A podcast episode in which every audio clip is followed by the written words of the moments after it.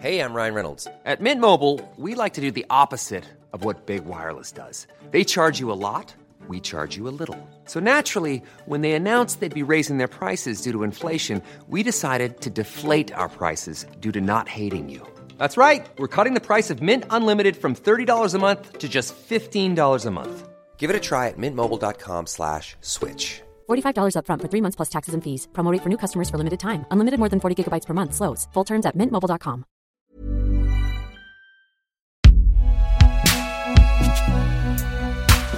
Prochain arrêt Binge Audio.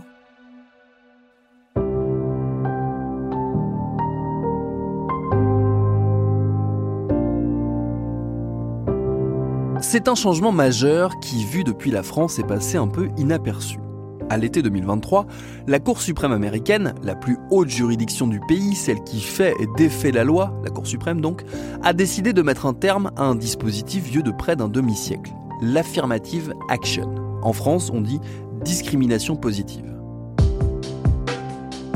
Cet ensemble de mesures permettait jusqu'ici aux universités de prendre en compte les origines ethniques et sociales des étudiants afin d'assurer une diversité dans leur rang. Les conservateurs qui contrôlent la Cour suprême n'en voulaient plus, ils auront eu sa peau. Et si ce bouleversement profond est resté assez mal compris de notre côté à nous de l'Atlantique, ça n'est pas pour rien.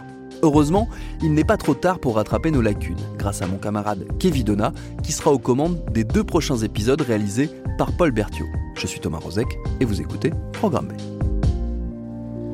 I have a dream that one day this nation will rise up and live out the true meaning of its creed.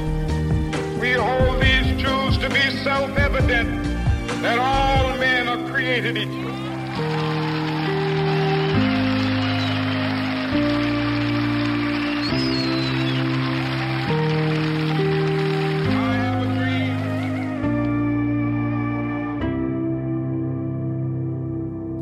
C'est une rupture avec 45 ans d'histoire américaine. La Cour suprême vient de déclarer illégale la discrimination positive à l'entrée des universités.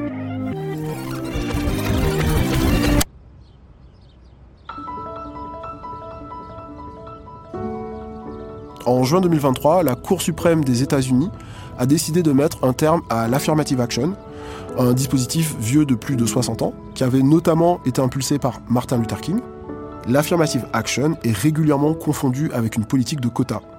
Pourtant, ce n'est pas le cas, car le principe des quotas, c'est d'allouer un nombre de places à un groupe donné. C'est ce qu'on retrouve en France, par exemple, lors des élections locales, où la moitié des sièges sont réservés aux femmes. Mais dans les universités américaines, il n'y a pas un nombre de places réservées à des minorités ethno-raciales. Comme on le verra au fil de ces épisodes, les universités américaines font simplement le choix de valoriser des critères non académiques comme l'identité ethno-raciale des candidats, les activités extrascolaires ou encore l'origine sociale.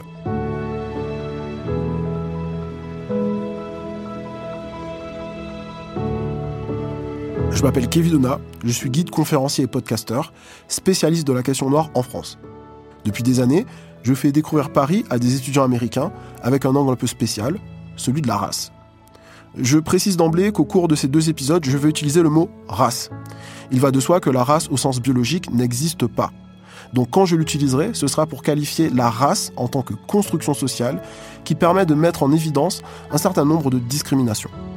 À l'automne 2023, j'ai eu la chance d'être invité par plusieurs universités américaines pour parler de l'histoire noire de Paris. Et j'en ai profité pour m'entretenir avec différents chercheurs pour comprendre l'histoire de l'affirmative action de sa création à sa disparition. Affirmative action uh, is a phrase used in L'affirmative action, c'est une expression utilisée aux États-Unis pour parler des politiques gouvernementales qui visent à promouvoir la présence de minorités raciales, en particulier les Afro-Américains sur le marché du travail, dans les contextes éducatifs ou d'autres domaines de la sorte. in educational contexts and the like. Aziz Hook, professeur de droit à la prestigieuse Université de Chicago et spécialiste de la Cour suprême et de la Constitution des États-Unis. Um, affirmative action, in that sense, originates in the 1960s. L'affirmative action trouve son origine dans les années 60-70, une période au cours de laquelle le long mouvement en faveur des droits civiques prend de l'ampleur. Mouvement qui commence réellement au début du XXe siècle qui culmine avec la marche sur Washington et la législation adoptée par le Congrès en 1964 et 1965. Uh, from Congress in 1964 and 1965. Um, affirmative action emerges in that L'affirmative action apparaît dans ce contexte comme un moyen de répondre à la persistance uh, d'importantes disparités dans la présence des minorités raciales dans un large éventail de contextes d'emploi et d'éducation. Uh, employment and educational contexts. À l'origine, l'affirmative action était donc un moyen de répondre efficacement et rapidement au fait, et c'est un fait historique, que les Noirs étaient exclus de nombreux domaines de la vie publique et de la vie économique jusqu'au milieu des années 1960. and economic life through to the mid 1960s. La Cour suprême est le sommet du pouvoir judiciaire aux États-Unis. Fondée en 1789, elle a pour tâche de trancher en dernier recours pour ou contre des décisions prises au sein d'un des 50 États ou par l'État fédéral. Elle doit statuer sur leur conformité avec la Constitution. Chaque année, elle se prononce sur environ 100 cas. Cette institution, essentielle dans la vie politique du pays, peut transformer le visage de la société américaine sur des préoccupations majeures comme le droit à l'avortement, le mariage homosexuel, l'immigration ou le changement climatique. Les neuf juges qui y siègent sont nommés à vie par le président et doivent recevoir l'approbation du Sénat. Le 14e amendement de la Constitution des États-Unis, ajouté en 1868, comprend une clause imposant l'égalité de protection devant la loi, un principe d'égalité qui garantit que les lois des différents États soient les mêmes pour tous et que les Noirs et les Blancs soient traités de façon identique. Mais cette clause n'a pas vraiment été appliquée jusqu'aux années 50, où elle a été invoquée dans l'affaire Brown contre Board of Education, une affaire historique qui a permis de mettre un terme à la ségrégation scolaire. À cette époque, la Cour était plutôt libérale. Mais depuis les années 70, la Cour a affirmé que la clause d'égalité de protection protège deux choses différentes. La première concerne les actions ayant l'intention de nuire à une personne en raison de sa race. Alors, on pourrait penser que cette clause protège particulièrement les personnes noires en matière de maintien de l'ordre, par exemple. Le problème, c'est que la Cour a imposé tant de barrières aux personnes cherchant à prouver une intention raciste que cet aspect de la clause d'égalité de protection est devenu pratiquement inapplicable.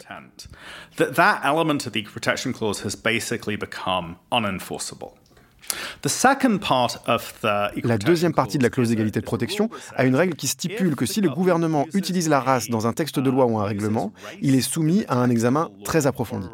Le gouvernement doit alors fournir une raison extrêmement valable pour justifier l'utilisation de la race.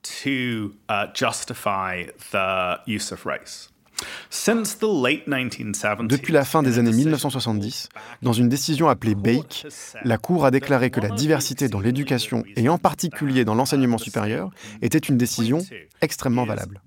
La Cour a longuement hésité sur cette question. Il y a eu une série d'opinions très partagées où la Cour a presque rejeté l'idée que la diversité était un intérêt impérieux de l'État. Et ce qui s'est passé en 2023, c'est que la Cour a justement statué sur le fait que la diversité dans les universités n'était pas un intérêt impérieux de l'État et donc que constitutionnellement, il n'y avait pas d'obligation à utiliser la race comme un critère explicite lors des admissions à l'université. Donc ce qu'il faut comprendre, c'est qu'ici, le changement dans la loi est en réalité assez subtil.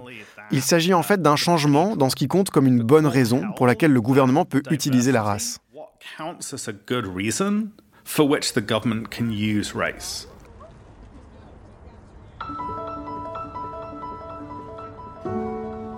J'ai eu envie de savoir comment les admissions à l'université se passaient quand l'affirmative action était encore en vigueur. J'en ai discuté avec Pranav Jani. Il est professeur d'anglais, spécialisé en études postcoloniales, directeur des études asiatiques américaines, qui fait partie du Centre des études ethniques à l'Université de l'Ohio. C'est également un militant de longue date, et je crois que ça s'entend. De manière générale, du point de vue légal jusqu'à présent, il était acceptable que la race soit un des facteurs pris en compte lors des admissions à l'université. On pouvait alors ouvertement demander aux candidats quelle était leur race. Et cet élément était pris en compte dans le but d'avoir un corps étudiant diversifié. Et je pense que ce qui était plus important que la simple diversité, c'était l'idée de dire que peu importe sa communauté d'origine, tout le monde a sa place à l'université. Car avec les structures du racisme aux États-Unis, les personnes chargées des admissions ne se tournent pas nécessairement vers les communautés qui vont moins dans ces établissements. Alors que lorsqu'ils viennent, nous voyons qu'ils s'épanouissent. J'ai de nombreux amis qui m'ont dit qu'ils ne seraient jamais allés à l'université si un responsable des admissions n'était pas venu dans sa communauté avec l'intention de faire entrer plus d'étudiants afro-américains, hispaniques ou amérindiens. Ce que m'explique aussi Pranav Jani, c'est que les conservateurs disent souvent que l'affirmative action privilégie l'identité ethno-raciale des candidats et ne valorise donc pas le mérite ou la réussite scolaire. Les gens opposent souvent la diversité et le mérite? Est-ce qu'on veut abaisser les normes en admettant des gens sur d'autres critères? Non, le mérite est partout. Si nous revenons en 1961, au moment où le président Kennedy a décidé de lancer un programme d'affirmative action, il disait qu'il fallait mettre en place des mesures pour garantir que les candidats soient traités de manière égale, sans considération de la race, la couleur, la religion, le sexe ou l'origine nationale.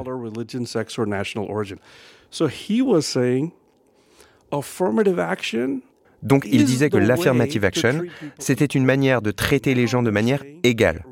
Aujourd'hui, au contraire, on nous dit qu'il faut se débarrasser de l'affirmative action pour traiter les gens de manière égale. C'est un état d'esprit complètement différent. Lorsque la race peut être un des critères pris en compte lors des admissions, l'état d'esprit suprémaciste blanc est en réalité maîtrisé et on se rend compte que le mérite existe évidemment de partout.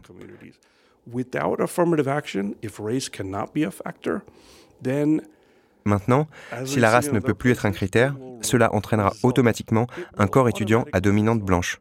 Il ne s'agit pas de blâmer les Blancs ou quelque chose comme ça, il s'agit simplement de dire que le racisme structurel de la société n'aura pas de contrepoids, ce qui était pourtant l'objectif premier de l'affirmative action.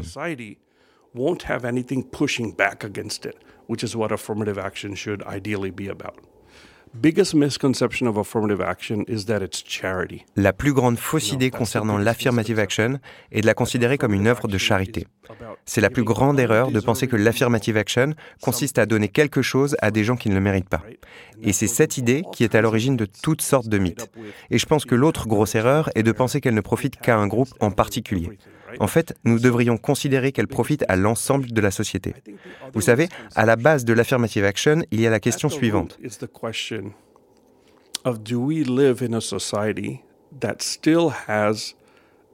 Vivons-nous dans une société qui porte encore les marques des héritages de l'esclavage, du colonialisme et du racisme anti-immigré?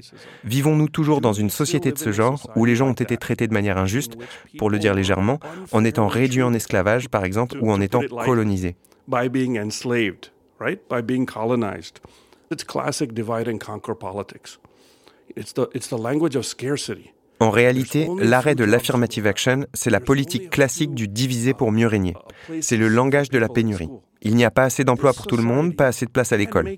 Mais notre société peut créer plus d'emplois, peut ouvrir plus de places dans les écoles et les financer. Il n'est pas nécessaire d'adopter une logique de pénurie selon laquelle l'arrivée d'étudiants afro-américains ou hispaniques se ferait au détriment des étudiants blancs. Si l'on considère que ces personnes ne sont pas méritantes, il ne peut pas y avoir de discrimination positive. C'est vraiment la logique de diviser pour mieux régner. Il y a aussi l'idée que l'Amérique serait une terre d'opportunités, mais ça, même les travailleurs blancs et pauvres savent que ce n'est pas tout à fait la réalité. Mais avec cette logique, on tente de les faire adhérer au système en disant Eh bien, vous travaillez dur et ces gens-là ne le font pas. Donc, c'est cette logique de diviser pour mieux régner. Diviser pour mieux régner, c'est justement l'entreprise dans laquelle s'est lancée l'extrême droite au cours de ces dernières années pour tenter de mettre un terme à l'affirmative action. En 2014, une plainte avait été déposée par l'association Students for Fair Admissions, créée par le militant conservateur Edward Bloom, qui représentait un groupe d'étudiants d'origine asiatique. Les plaignants accusaient l'Université de Caroline du Nord et celle de Harvard de discrimination. Selon eux, si seuls les résultats scolaires avaient été pris en compte, les étudiants asiatiques auraient été bien plus nombreux à être admis dans les grandes universités américaines. Et c'est cette plainte que la Cour suprême a accepté d'examiner au début de l'année 2022 et qui est à l'origine de la suppression de l'affirmative action. L'un des éléments clés de la campagne contre la discrimination positive a été l'idée qu'elle désavantageait, en particulier, les étudiants d'Asie de l'Est ou qu'elle couvrait la discrimination à l'encontre des étudiants sino-américains. Aziz Hook, professeur de droit à l'Université de Chicago. Je pense qu'il s'agit d'une question complexe, dans la mesure où il est presque certain qu'une telle discrimination existe. Mais il est très difficile de voir comment la fin de l'affirmative action éliminera ce type de discrimination. Je pense qu'en réalité, les deux questions sont distinctes. Ce qui est vraiment important ici, c'est une dynamique plus complexe et plus fluide sur la question de savoir ce qui compte en tant que groupe interne et ce qui compte en tant que groupe externe. Au début du XXe siècle, les Italiens et les Irlandais, par exemple, étaient considérés comme non blancs aux États-Unis.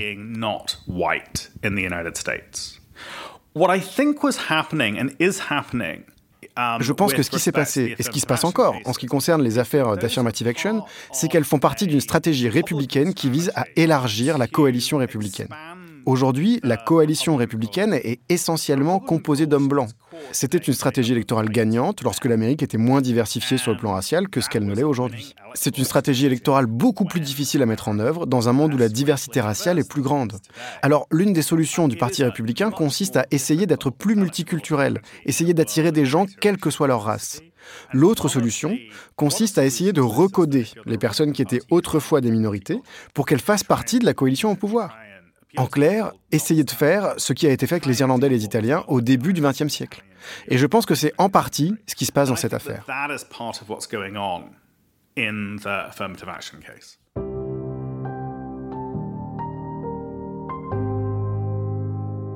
So I think that we have to look at affirmative action not as je pense donc que nous devons considérer l'affirmative action non pas comme une grande solution à tout, car je ne pense pas que ce soit le cas, tout comme le mariage gay n'est pas une grande solution à tout. Mais ces mesures juridiques profitent réellement à la vie des gens, leur donnent des avantages qu'ils n'avaient pas auparavant. Pranav Jani. Elles remettent en question des structures qui leur sont historiquement opposées. Je pense qu'il s'agit davantage d'un plancher que d'un plafond. L'affirmative action n'en est pas qu'un. Il ne s'agit donc pas de réparation complète, mais elle s'en rapproche en donnant une base matérielle concrète pour dire cette société a fait quelque chose de mal au cours de l'histoire, cette société a fait quelque chose de mal historiquement, et il devrait y avoir des mesures pour le corriger.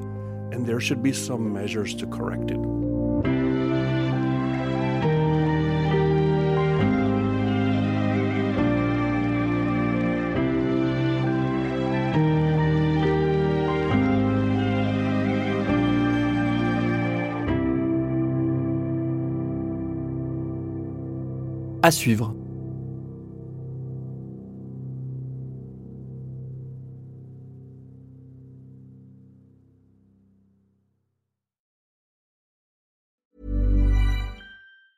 Hey, it's Danny Pellegrino from Everything Iconic. Ready to upgrade your style game without blowing your budget? Check out Quince. They've got all the good stuff shirts and polos, activewear, and fine leather goods, all at 50 to 80% less than other high end brands. And the best part? They're all about safe, ethical, and responsible manufacturing. Get that luxury vibe without the luxury price tag. Hit up quince.com slash upgrade for free shipping and 365 day returns on your next order. That's quince.com slash upgrade.